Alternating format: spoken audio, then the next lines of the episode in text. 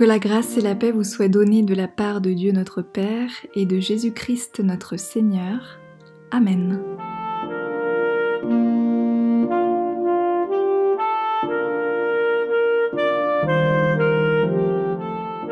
Bonjour et bienvenue dans le podcast En communion.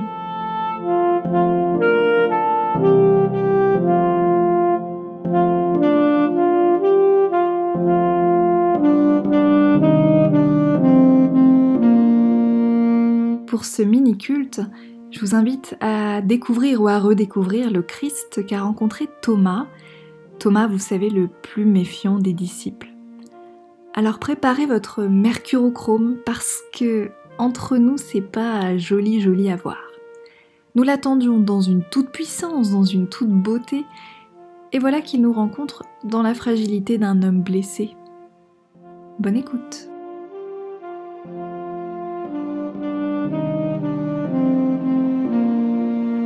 Nous prions avec le psaume 147 les sept premiers versets.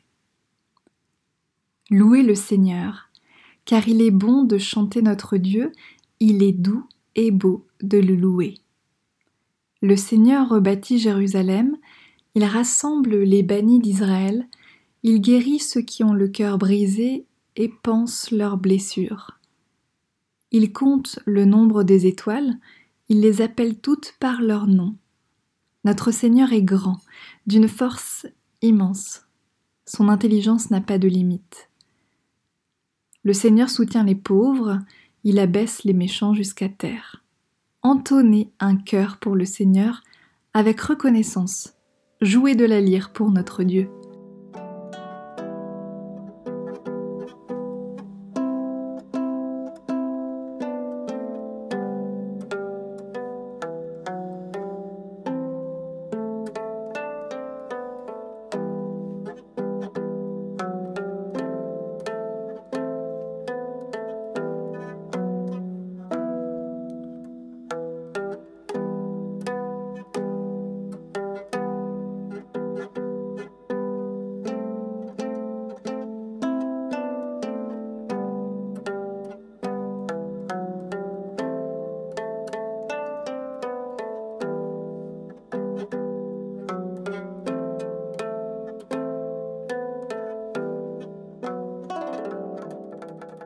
Je vais vous lire un passage dans l'Évangile selon Jean au 20e chapitre, les versets 24 à 29, mais d'abord je voudrais vous résumer très rapidement les quelques versets qui précèdent.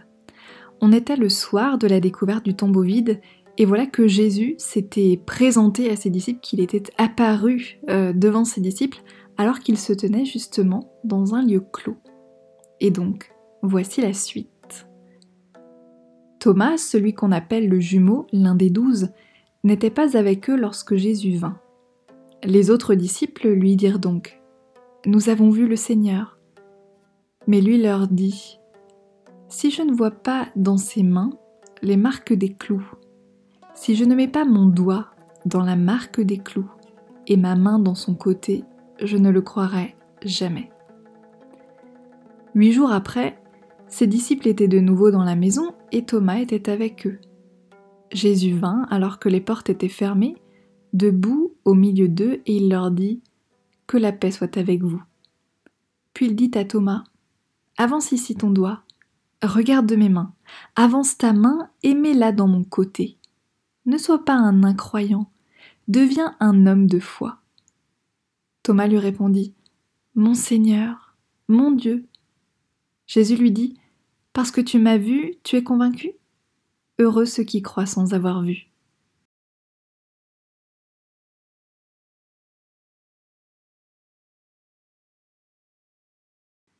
Thomas, c'est le méfiant de la bande. C'est l'exemple même de celui qui a de l'esprit critique, qui remet les choses en question, qui ne se satisfait pas d'une réponse toute faite ou d'une évidence qui pour lui ne paraît pas tout à fait évidente. Aujourd'hui, Thomas serait peut-être celui qui part à la chasse aux fake news, aux fausses infos, celui qui part à la chasse de tous ces discours qui invitent à leur table la rumeur, la peur, l'imaginaire, les idéologies, et les hypothèses biscornues. Thomas désingrait les discours complotistes qui prétendent apporter une vision précise et claire de l'histoire et de la manière dont elle s'est construite, sans laisser de place ni au débat ni au doute. Et je me dis que Thomas a bien raison, parce que ici, la réalité de la résurrection, elle est incroyable, elle est difficile euh, à se représenter. Et souvent, eh bien, le témoignage des amis ne suffisent pas. Bah, qu'ils aient vu le Seigneur, bon d'accord. Et alors? C'est comme euh, dire aujourd'hui, euh, eh bien, j'ai lu un article publié par un vieux copain sur Facebook. Et alors En quoi cela pourrait me prouver que c'est la vérité? Ce qui me touche dans l'attitude de Thomas, c'est qu'il demande des preuves. Mais pas des preuves de la résurrection de Jésus, non pas de sa vie par-delà la mort, mais il demande des preuves de sa mort par-delà sa vie nouvelle. Comme si le fait que Jésus était ressuscité était, certes, une bonne nouvelle, mais alors à condition qu'il soit vraiment mort. Sa demande concerne des traces de la mort et non pas des preuves de la vie. Il réclame, vous l'avez entendu, de voir les marques des clous, de mettre la main dans son côté. C'est un peu comme si Thomas refusait que la résurrection soit une illusion de la vie, mais qu'il espérait qu'elle soit bien et vraiment une vie, par-delà la souffrance et par-delà la mort.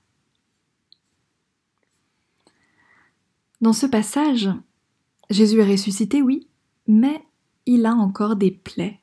C'est un peu bizarre, non? Parce que dans d'autres manifestations de l'Évangile selon Jean, nous n'en entendons pas forcément parler. Jésus se manifeste de diverses manières dans cet évangile, mais c'est vrai que ce qui frappe ici, ce qui est particulier dans ce passage-là, c'est qu'il a des plaies. Et j'ai bien dit des plaies, il n'a pas des cicatrices, il n'a pas simplement des marques ou bien des stigmates, mais il a vraiment des trous, quoi, des trous dans le corps, des plaies. On peut passer euh, ses doigts, sa main dans les plaies.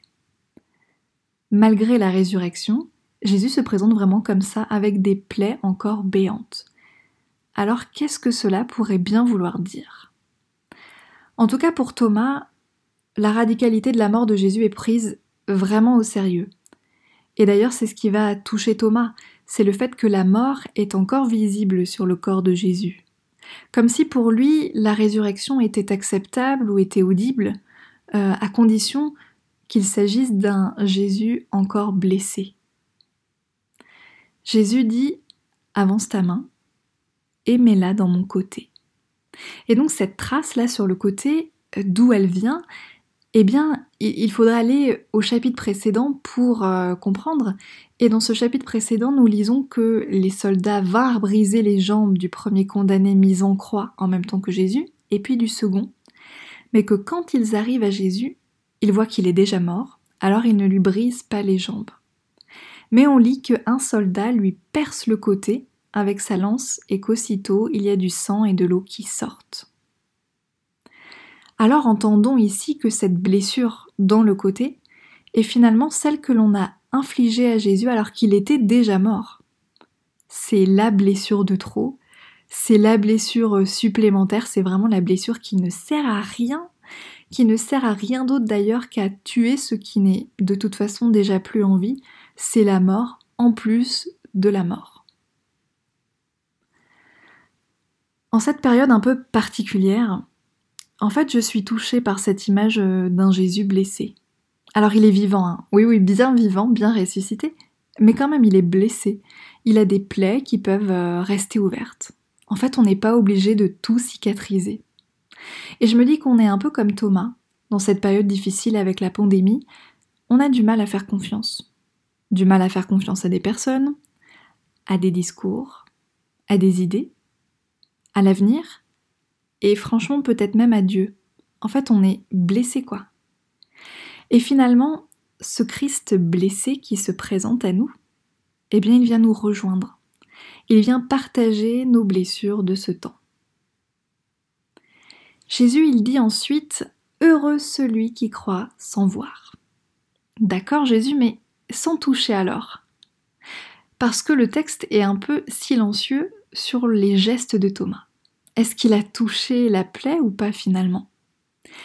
Mais quoi qu'il en soit, c'était non pas la vue qui était importante à la base pour notre Thomas, mais bien le toucher. Vous savez, un peu comme euh, quand on appuie là sur un bleu qu'on a, un bleu, pour savoir, pour vérifier un peu s'il nous fait toujours mal. Et je crois du coup que c'est vraiment cette invitation à toucher la plaie qui a été décisive pour Thomas. Le toucher. N'est-ce pas quelque chose dont on est vraiment privé en ce moment? Par sécurité, on n'ose plus croiser les gens dans les rayons du supermarché. On change de trottoir pendant nos balades. On évite les contacts, même avec des gens très proches, peut-être par peur de les contaminer et on réfléchit systématiquement à nos mains, à nos gestes, dès que nous sommes en dehors de chez nous. En ces temps, nous sommes privés de poignées de main, privés de bises, et privés même de simples petits gestes d'amitié. Je me dis alors que peut-être notre résurrection euh, au Covid-19 aura lieu quand nous aurons à nouveau le droit de faire ces gestes-là les uns envers les autres. Mais en attendant, rappelons-nous que la résurrection a bien eu lieu. Et qu'aujourd'hui, Jésus, lui, il nous invite vraiment à le toucher. Il nous dit, avance ici ton doigt, regarde mes mains, avance ta main et mets-la dans mon côté. Il nous propose d'expérimenter la confiance malgré les blessures. Il nous propose d'expérimenter la foi au-delà de ce qui n'a pas encore été cicatrisé.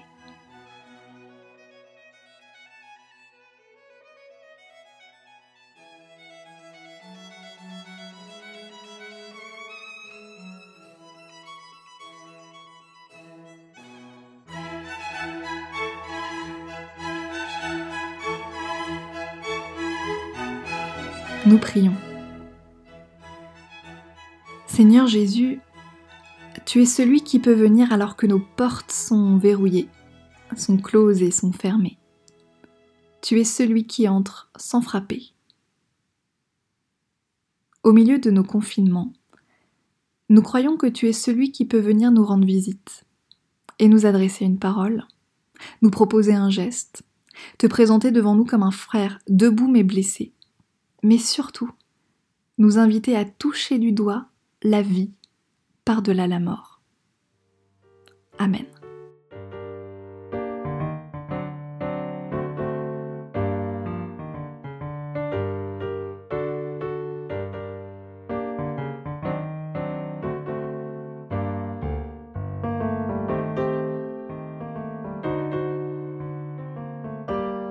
Je vous invite à la prière. Seigneur, tu as choisi de naître pauvre, presque le plus pauvre au monde. Tu as choisi de te montrer à Thomas blessé, peut-être plus blessé que nous, pour que personne ne puisse dire ⁇ Je suis trop minable, je suis trop écorché pour que Dieu vienne chez moi ou qu'il vienne à moi ⁇ c'est pourquoi en ce jour, nous te confions celles et ceux qui pensent les plaies des autres, les plaies des malades, les médecins, les infirmières, les aides-soignantes, toutes celles et ceux qui se trouvent auprès de celles et de ceux qui souffrent. Nous te confions aussi nos vies et toutes ces plaies.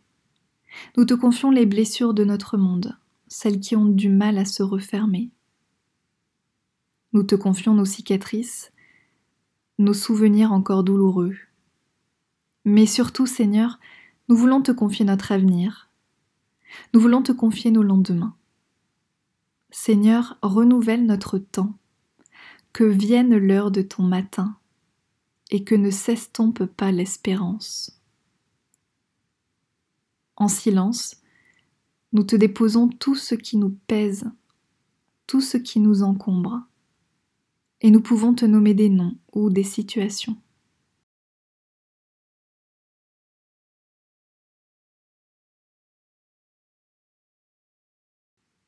Et ensemble, maintenant, nous voulons t'adresser cette prière qui nous rassemble, quel que soit le lieu où nous nous trouvons.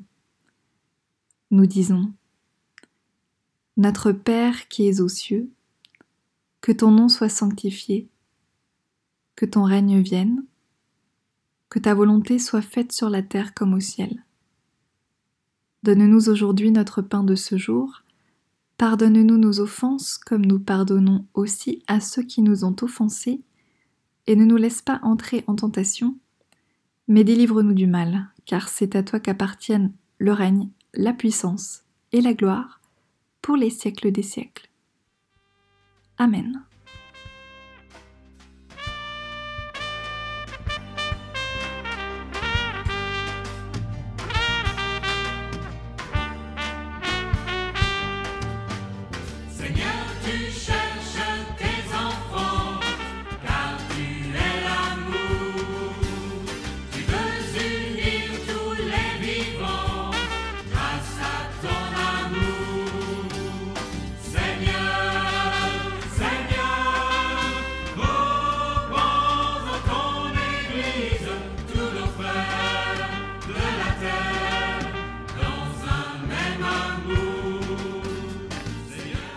Que le Seigneur vous bénisse et que le Seigneur vous garde, que le Seigneur tourne sa face vers vous et qu'il vous offre sa paix. Amen.